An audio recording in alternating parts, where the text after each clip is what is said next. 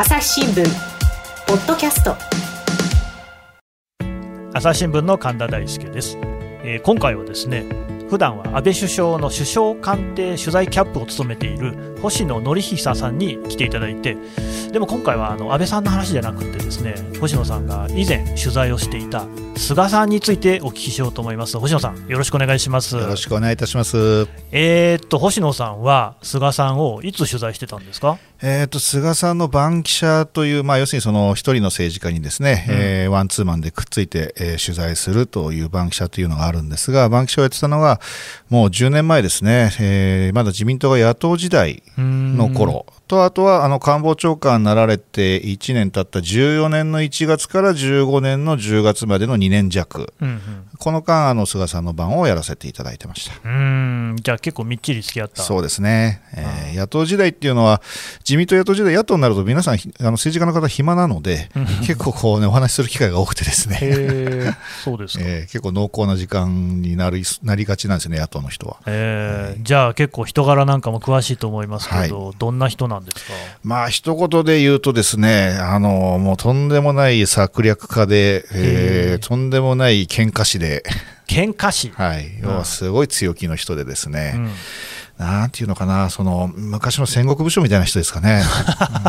喧嘩師っていうからには、喧嘩に勝ってきてるってことですそれがですね結構ずっと負けてきたんですね、彼は。その例えば最初の、まあ、総裁選の歴史がまさに彼の喧嘩の歴史なんですが、うん、えー、最初、梶山清六当時の元官房長官をですね、うん、えー、担ぎ出し、1年生議員ながら担ぎ出したりしてですが、うん、全部こう惨敗してきたという経緯があって、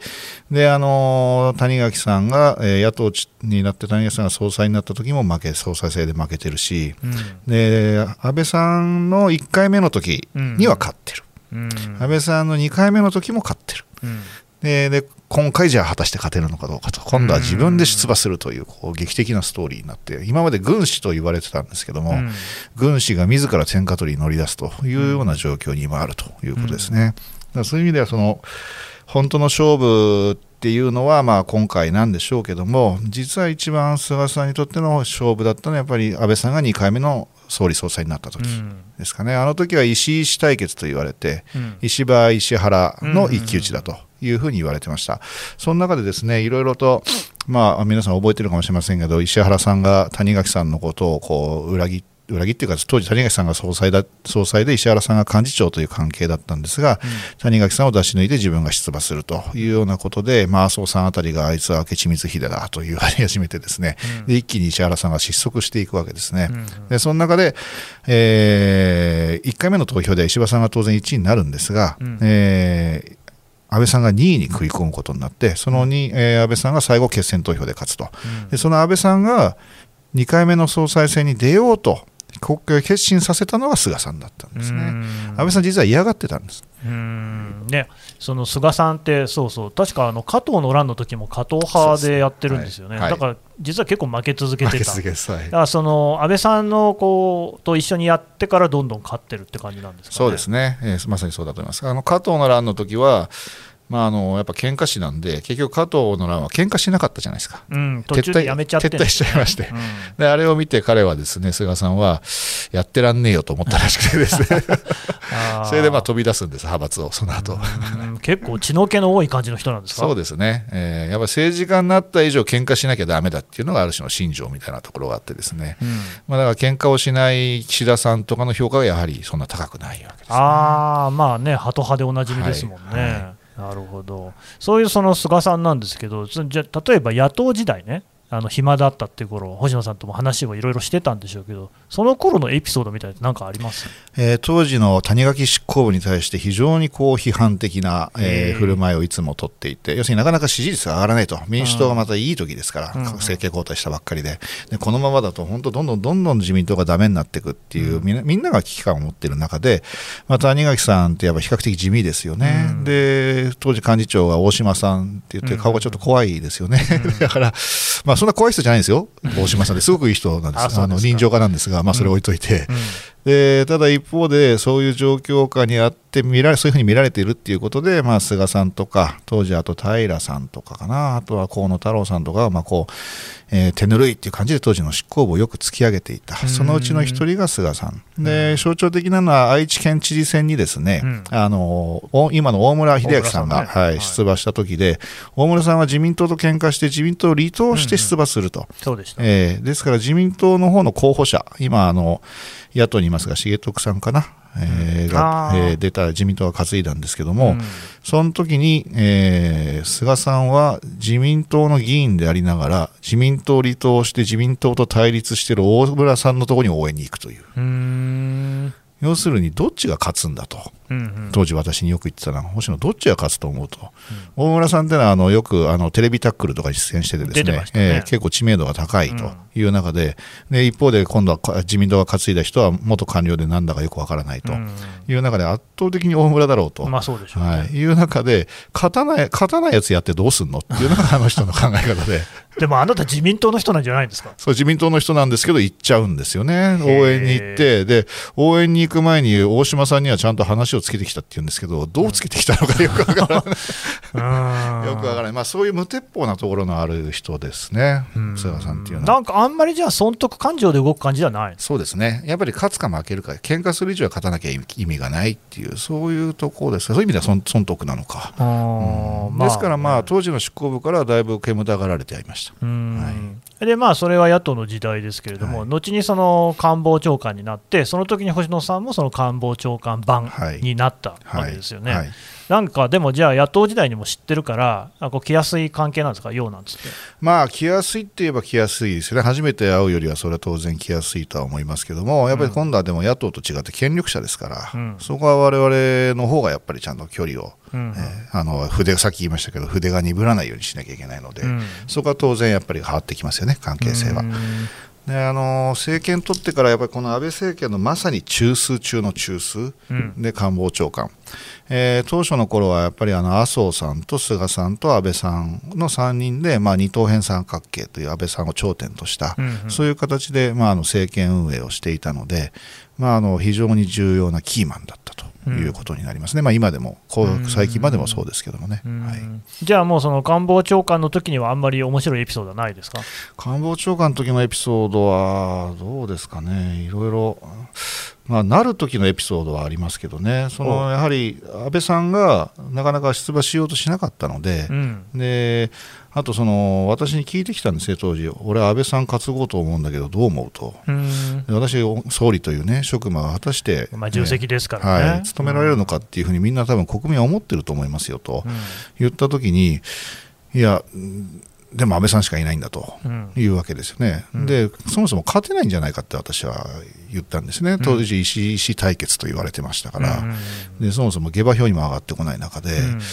ただ彼は絶対勝てるってその時から言っていて、うん、で要するに決選投票にとにかく持ち込むんだと、うん、持ち込みさえすれば議員票が取れると、うん、えー、石破さんはなぜかあの同僚議員たちに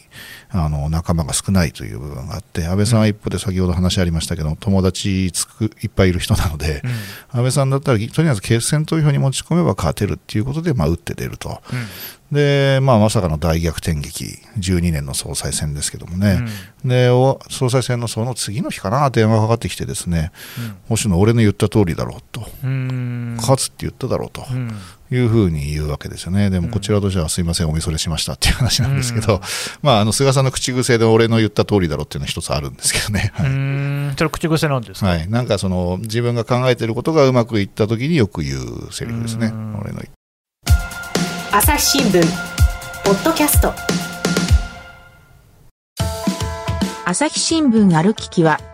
人工音声が伝えるニュースサービスです。外に出かけたらスマートフォンのアプリでお家にいるときはスマートスピーカーに朝日新聞のニュースを聞かせてと言ってください。あなたの知りたいニュースどこででも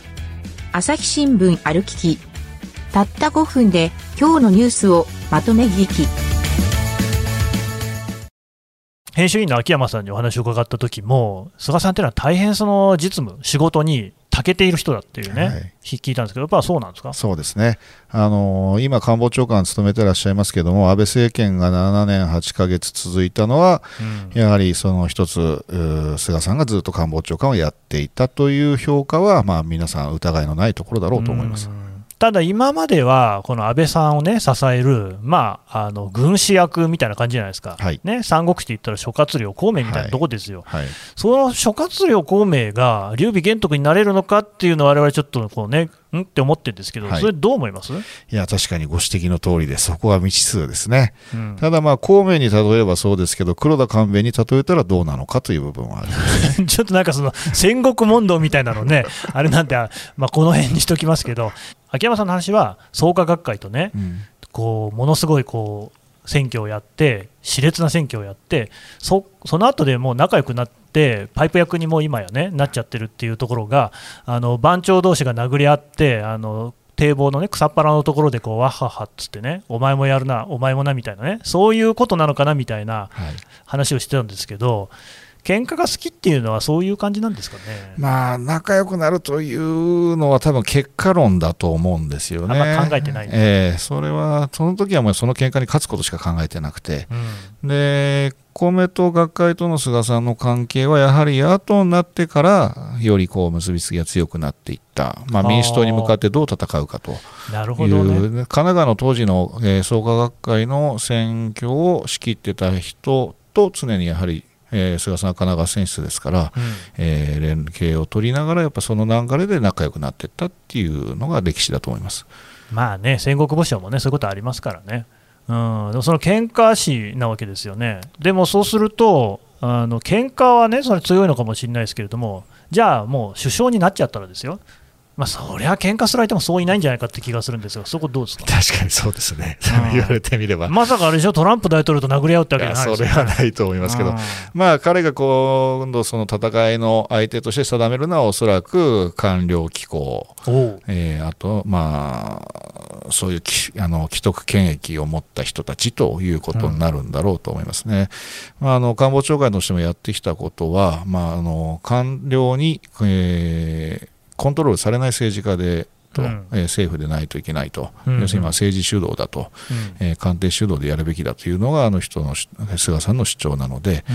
うん。えーまあ、縦割り行政の打破と今、えー総裁選で公約言ってますけども、ますね。さにそこを突き進めていくんじゃないかなと思います。ただ一方で、えー一部で指摘されてますけども、内閣人事局というのが安倍政権14年、2014年に立ち上げましたが、うん。えー官僚の幹部人事を、えー官邸が全部一手に握るとうん。いう制度なんですけども、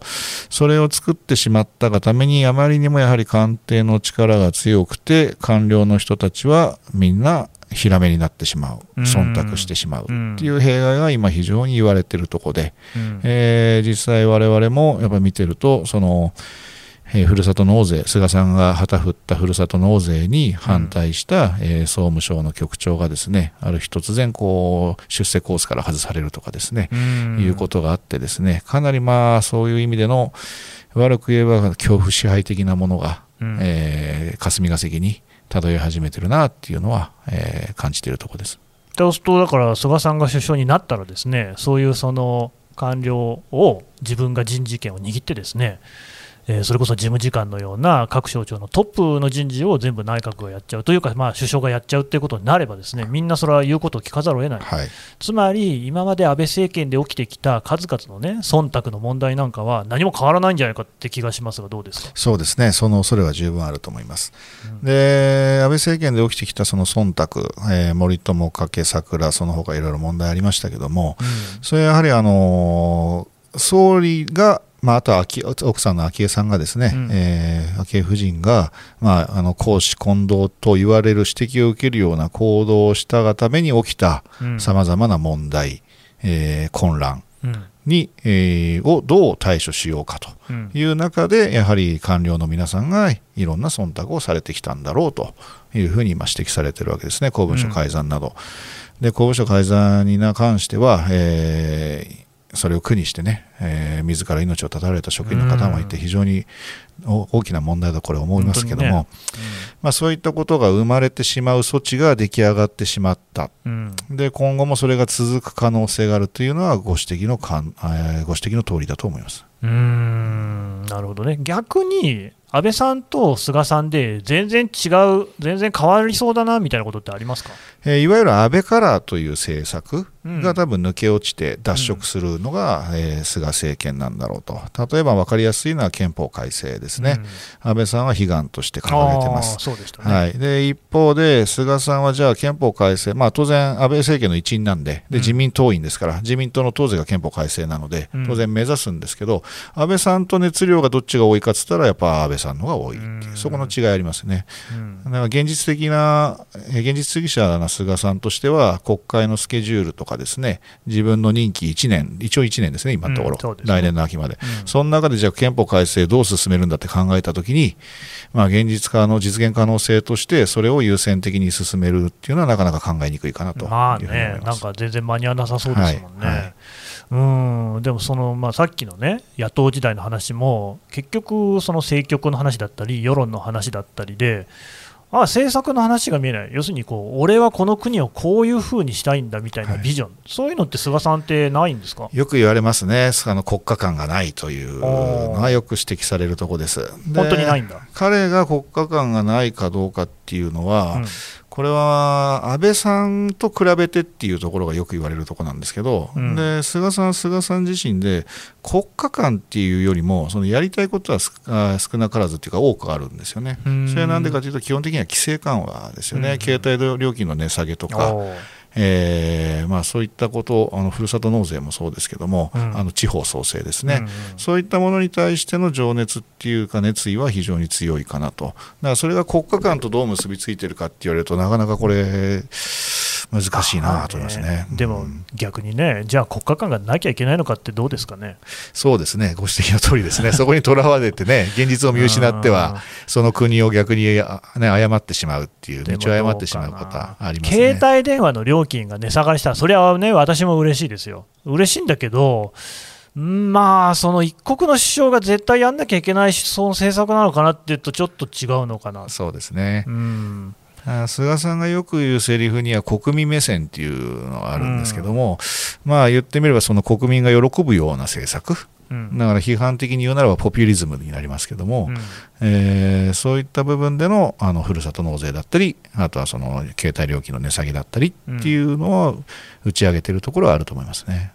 あとどうですか、マスコミとの距離感、それこそ菅さんもすごくですねマスコミの掌握がうまいなんて話も聞きますけど、その辺はどうでした？そうですね。あの非常に、えー安倍政権とやっぱり同じような、えー考え方マスコミに対しては、うん。その単喧嘩するんではなくて、うん。メディアと喧嘩するのではなくて、えー仲良くして取り込んでいくとうん。いうようなところはやはり巧みさうん。っていうかそのこう丸く言えば狡猾さうんっていうのがあるんだろうなってやっぱ思いますね。星野さんもなんかやられたことある？いや私は特にはないですけど 野党時代はやっぱりねあのいつもあの執行部批判してた人ですから。うん。いろいろと執行部のこのここが悪いあれは悪いっていうのを聞かされるうちにうん。私も執行部悪いなと思うようになったりとかですね。そういうのはやっぱありますけどね。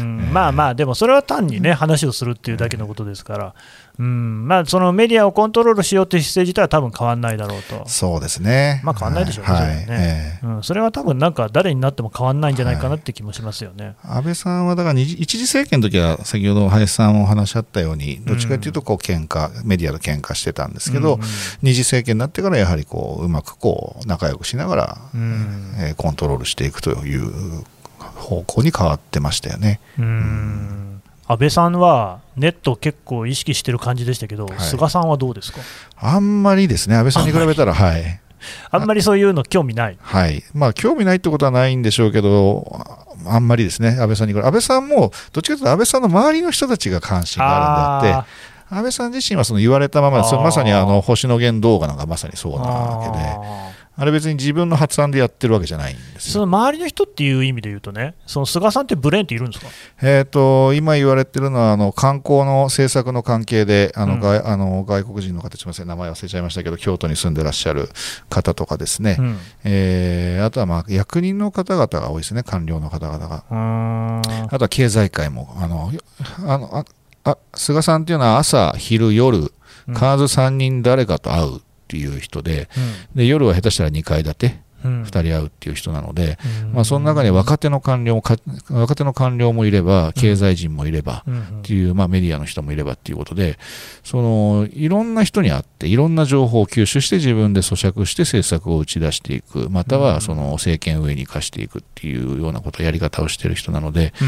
あの非常にブレーンと言われる人は多いんだろうと思いますね。多いんだ。はい、ということは逆に言うとそのえー、安倍さんにおける今井補佐官みたいな人っていうのはいないんですか、えーと、安倍さんと今井さんの関係は、あれはもう一心同体。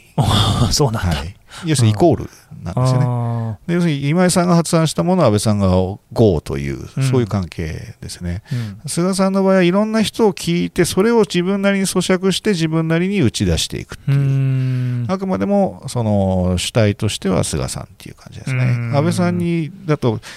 えー、下手したらもしかしたら今井さんの方が先に主体になっちゃってる可能性も多々あるっていう感じですかね。じゃあその少なくともねその星野さんから見た時に安倍さんに比べれば菅さんの方があんまりそのね、あの側近の思いつきみたいなことでは政治はやんなさそうそうですね、あのー、それがやはり理にかなっているかどうかっていうのは、すごく合理的な人なので、合理的考え,、はい、考えると思います。安倍さんみたいにその、まあ、先ほど国家観がないっていう話もありましたけども、うん、えー、安倍さんみたいにカラーが逆に強くない分だけ、うん、まあ、融通無下。っていうのところはあると思いますね。なるほどね。わかりました。どうもありがとうございました。この番組へのご意見、ご感想をメールで募集しています。Podcast at 朝日 .com podcast アットマーク朝日 .com までメールでお寄せください。それではまた次回の配信でお会いしましょう。